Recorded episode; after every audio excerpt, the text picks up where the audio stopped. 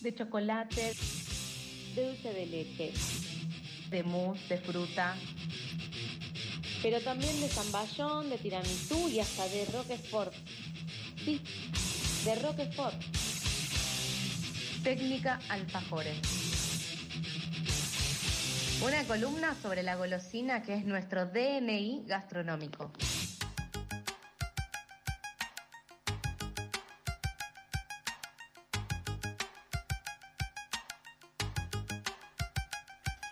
Llega el momento preferido por los oyentes de FM La Tribu y de Pasadas por Alto. Mucha gente me dice, Nico, yo cada vez que escucho Pasadas es los viernes por él.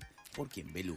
¿Por quién? Por Pablo Viudes, que pese a que va a hablar del dulce de leche, ha compensado por sobremanera el tema elegido para el día de hoy. Contextualizamos al oyente antes de darle la bienvenida oficial. Que Buenos días nuevamente. Pablo Viudes es nuestro compañero y columnista de Alfajores y Belu es, digamos, una eh, atea de dulce de leche, como lo decíamos al principio. Podemos decirlo, acá el licenciado va a ser quien va a dar el veredicto final después de mis declaraciones. Todo fuera del aire y en vivo también. Pablo, buenas, buenos días, casi ¿Qué que buenas tal? tardes. ¿Qué tal? Buenos días nuevamente. Sí. Sí, un poquito equilibrando la balanza. Eh, le trajimos una compensación a Belu para que pueda también degustar. Eh, y bueno, vamos a hablar del dulce de leche hoy. Sí, Vamos a, a tocar un poquito lo que son los orígenes, a meternos un poco en esa controversia de mitos, Bien, de leyendas, de ver bien por dónde viene este tema del dulce de leche y eh, las ramificaciones que tiene socialmente en, en nosotros los argentinos. Es algo tan nuestro, tan identitario, que lo tenemos tan arraigado que total. Que yo creo que si nos imaginamos una vida sin dulce de leche sería muy difícil. Es como imaginarse una vida sin celular o una vida sin fútbol. Es Total, total. Aquí lo que escuchaban recién era yo manoteando eh, los, eh, los envoltorios de dulce de leche. Acá tengo dulce de leche con manzana, de los alfajores, no de técnica alfajores. Dulce de leche con eh, chocolate... un corazón de chocolate negro. Chocolate negro. Aquí abrí uno de con corazón de chocolate blanco y dulce de leche. Nuez y dulce El de leche clásico de nuez. Y acá otro de eh, chocolate, leche y Ese dulce es- de leche. Ese es una mousse de chocolate con leche y dulce de leche. Ok, o sea, yo estos, estos seis en un día no me los como ni loco, pues empalagoso. Y es quizás Sí. una de las cosas que tiene dulce de leche. Claro, sí, sí, sí. Es un poco a lo que se a lo que se agarran los ateos del dulce de leche al decir es muy empalagoso, no no puedo, me empasta la boca, pero bueno, como decíamos antes, están los empalagosos y los que no nos empalagamos con nada. Bien, y el dulce de leche está en distintas partes del mundo. Va- vamos a iniciar con eso, con, Claro. con lo que son los orígenes.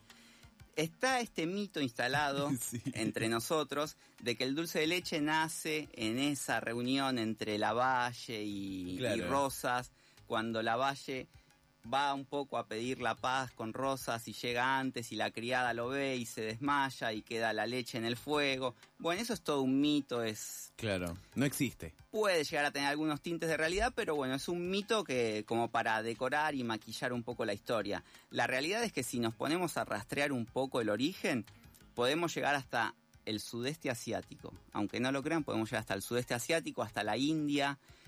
Pensemos que mezclar leche con azúcar es algo súper común, cocinarlo también, Sí. pero bueno, dependiendo el, el lugar en el que se haya hecho, el, el resultado final va a ser diferente. No es lo no, no es igual el, dul- el dulce de leche, entre muchas comillas, Sí, sí, que se cocinaba en el sudeste asiático hace 2.000, 3.000, 4.000 años, No, que lo que conocemos hoy. Pero bueno, ese es un poco el origen, está un poco teñido de, de misticismo, de misterio, de, de mitos, de leyendas. Pero es de data de hace años. Data de hace años y bueno, y acá en América Claro. Latina se conoce en muchos países con distintos nombres. Por ejemplo, nosotros acá en Argentina, en Uruguay, en Paraguay se conoce como dulce de leche, Sí, en Chile se conoce como manjar, Ay, rico. en, en Perú como manjar blanco, ya vamos a explicar el, el por qué blanco. ok. En Ecuador, nos Sí, sí. aportaba Nico, también se conoce como manjar de leche. En Colombia, en Venezuela como arequipe. En Centroamérica, en Arequipe. México, arequipe. Sí, en. México como cajeta. Tenemos diferentes denominaciones de un mismo producto, pero va a tener diferentes características dependiendo del lugar donde se cocine. El dulce Bien. de leche, tal y como lo conocemos, es de acá, del Río de la Plata. Corta, corta la bocha. Corta la bocha. Después va a haber productos similares, pero van a ser Sí. van a tener pequeñas diferencias. Doy fe, em, bueno, eh, eh, estando en otros países, entre ellos Ecuador, que el manjar de leche tiene otro gustito, quizás es como más suavecito. Como una especie de leche es condensada. más azucarado, o sea, sentís el azúcar al, al mascar o al probar productos con manjar. Eh, es claro, es distinto, es otra, es otro mood. De Claro, es- forma. Es otro pro- Si bien está, tiene los mismos ingredientes, pero es otro producto, tiene otras características. Y hablando de ingredientes, vamos a nombrar los ingredientes del dulce de leche. Leche, azúcar y qué más. Leche y azúcar, ya con eso Sí. podemos arrancar. Esos son los ingredientes principales. Bien. Después tenemos otros dos ingredientes secundarios que van a aportar diferentes cosas que nos van a dar este producto final del que hablamos, esta textura, este sabor y este color. Sí. La leche lo que hace es aportar la untuosidad, es el producto sobre el cual vamos a trabajar.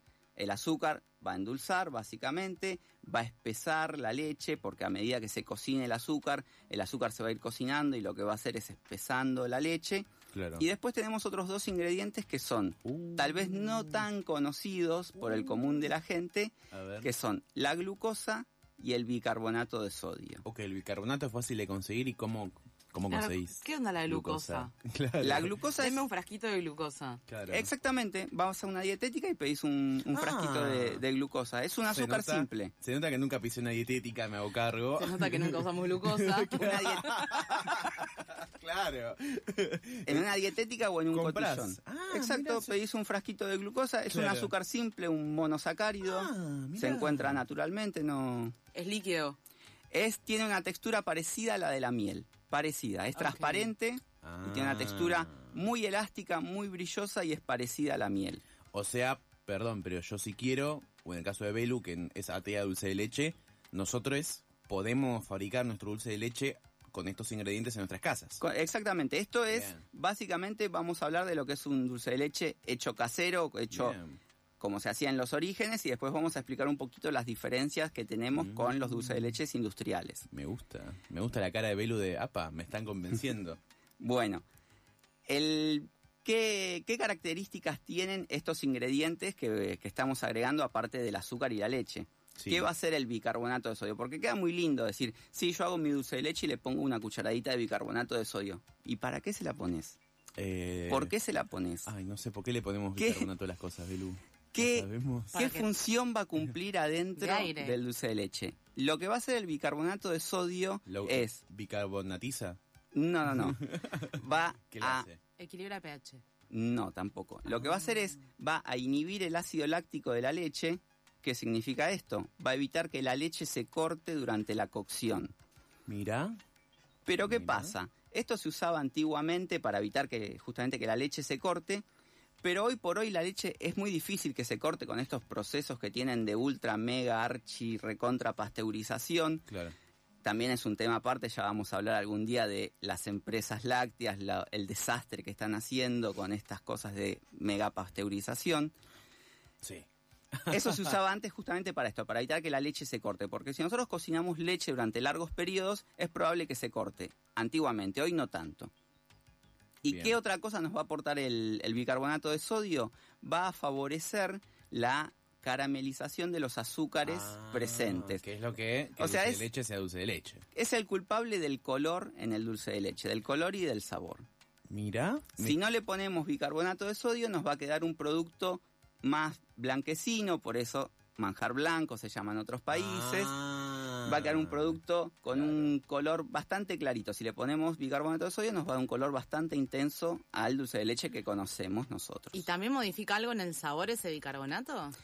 Al favorecer la, la caramelización, lo que va a aportar es mayor sabor Mayor justamente a caramelo y a esa, a esa reacción de caramelización que Mirá. buscamos para el dulce de leche. Porque no nos olvidemos, estamos cocinando azúcar. Claro.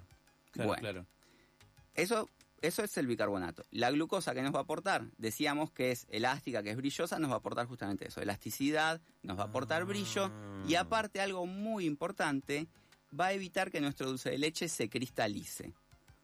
¿Por qué se cristalizaría un dulce de De leche? Walter White de dulce de leche. Cristalizar Pablo como cuando se hace caramelo.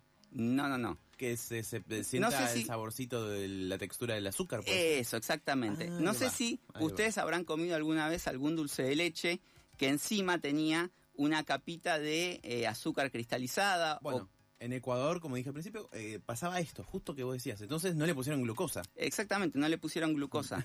Y Atención, Ecuador, pongan glucosa. también entendámoslo, porque una cosa es decir, sí, yo le pongo bicarbonato y le pongo glucosa. ¿Y por qué se lo pones? Ya explicamos por qué le ponemos bicarbonato. Y ahora, ¿por qué le ponemos glucosa? ¿Qué hace la glucosa que nos, que nos impide o que ralentiza o que retrasa la cristalización del azúcar? Porque no lo impide, simplemente lo ralentiza y lo retrasa la cristalización del azúcar. Lo que hace es que nosotros tenemos un dulce de leche que es una preparación sobresaturada en azúcar.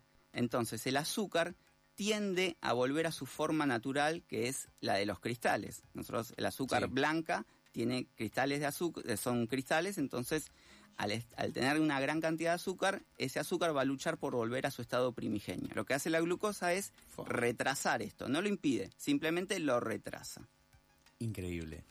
Increíble. Eso es, poniendo Sí. un poquito de glucosa, nos vamos a asegurar tener un producto estable durante mayor cantidad de tiempo. No le ponemos glucosa, nos va a salir el dulce de leche, pero se nos va a cristalizar a los dos o tres días. Al final, hacer un, un dulce de leche es como manejar un núcleo atómico que es, es inestable, es inestable. Es un poco de, un poco de alquimia, un poquito de esto, un poquito del otro, para llegar a un resultado óptimo. Bueno, Pablo, ya tenemos tipo de dulce de leche. Ahora, ahora vamos a hablar de los tipos de dulce de leche. Sí, dale. Nosotros, si yo le pregunto a cualquier persona cuántos tipos de dulce de leche conoce, rápidamente me va a decir dos, Pablo. Sí. El dulce de leche familiar, el que comemos habitualmente, y el dulce de leche repostero, que usamos para las tortas, para hacer Claro. distintas cosas. Pero hay otros dos tipos de dulce de leche más que no son tan conocidos y que industrialmente hoy se utilizan para distintos usos, que son el dulce de leche heladero y el dulce de leche alfajorero. Apa, me gusta. ¿Cuáles son las características de cada uno? El dulce de leche familiar es el que todos conocemos, que usamos para untar las tostadas, para comer a cucharadas, para lo que sea.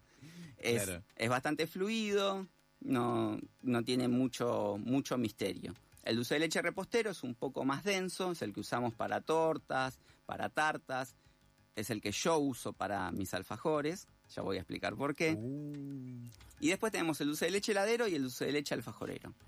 Rápidamente, el dulce Sí. de leche heladero, que tiene de diferente? Es mucho más intenso en color y en sabor. Porque al hacer un helado, se va a un poco a, a dosificar y a licuar con los demás ingredientes e incluso con el frío, entonces vamos a necesitar que sea mucho más intenso en sabor y en color. ¿Cómo se logra esto? Agarrando una parte del azúcar del dulce de leche y haciéndola caramelo. La hacemos caramelo, nos intensifica tanto color como sabor. sí. Así se hace un dulce de leche heladero. Y un dulce de leche alfajorero es lo mismo que un dulce de leche repostero, pero mucho más denso. Claro, más pesuti. Más, pesado, sí, claro. sí, sí. ¿Por qué? Justamente para que cortemos el, el alfajor y el dulce de leche se quede en su lugar, que no nos, no nos dificulte la tarea a la hora de bañarlo. Pero ahí yo no estoy tan de acuerdo. ¿Por qué? Porque Bien. a mi gusto particular no me gusta ese dulce de leche tan denso. A mí me gusta Claro. que cuando vos muerdas o cuando vos partas el dulce de leche se forme una especie de olita, Uy, ¿olita de qué? una olita de dulce de leche que no se Ah. quede firme, Sí. sino que como que fluya el dulce de leche y que en tu boca como que se envuelva, Basta, que, basta, Pablo, estoy salivando en vivo y no da. que no da. sea una cosa dura como Claro. esos caramelos de dulce de leche que comíamos Ah. de chicos. Bueno, Claro. con el dulce de leche alfajorero pasa esto. Hay muchos que lo usan para hacer esos alfajores que son una cosa gigantesca de dulce de leche, que tiene como 5 o 6 centímetros de relleno, entonces ahí sí lo necesitas porque Sí. necesitas que se sostenga. Pero si vos haces un, dulce- un, un alfajor, entre comillas, Sí. normal, con un relleno equilibrado, no necesitas eso. Ay, por Dios, Pablo.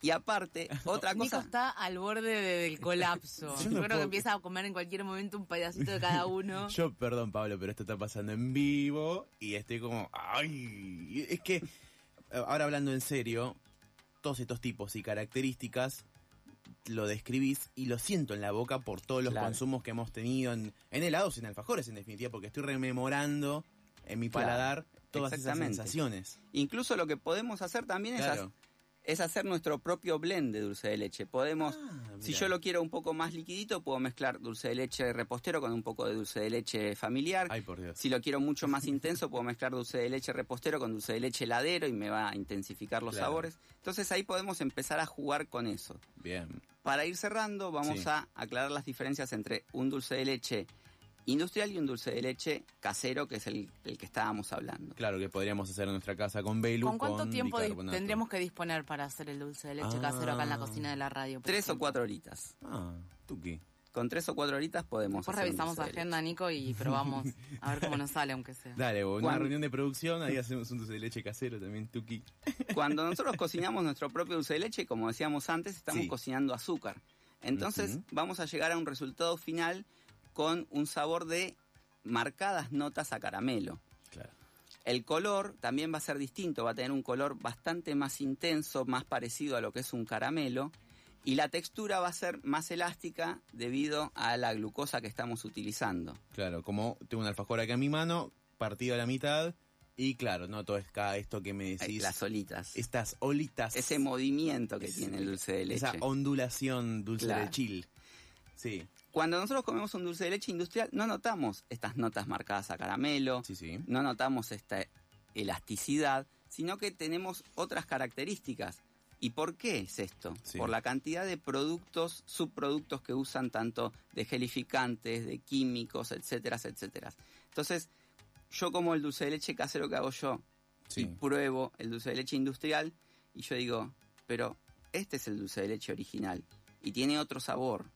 Entonces, ¿qué es lo que estuve comiendo toda mi vida? Claro. Y dejas la pregunta abierta. Ay, por Dios. Se me viene a la mente muchos alfajores que comí mi vida. Se me está haciendo muy difícil hablar porque tengo la, la boca salivando en vivo. Eh, Belu se ríe del otro lado también. Nico está sufriendo. Estoy sufriendo. Cosas que los Eh, ateos no entenderán. Pero Belu, No. Belu ligó su alfajor de membrillo. Yo tengo mi alfajor de membrillo acá que eh, ahora cuando... Ay, qué rico que se ve. Sí, se ve hermoso. Ay, es blanco. Es Que soy blanco. dulce. Que soy dulce. Voy a partirlo. Y lloro y me emociono y ahora en la tanda voy a probar el alfajor. Pero ya voy a probar la galletita. Está probando en vivo Belu, el alfajor de Pablo Viudes, técnica alfajores. Eh, breve comentario de eso que ha probado antes de irnos. Delicioso. Delicioso como todo lo, todo lo que hace técnica guion Muchas bajo gracias, alfajores, la cuenta gracias. de Instagram de Pablo Viudes, de Instagram al mundo. Muchas gracias, Pablo. Muchas gracias a ustedes. Nos vemos. Otro espacio de alfajores aquí en Pasadas por Alto.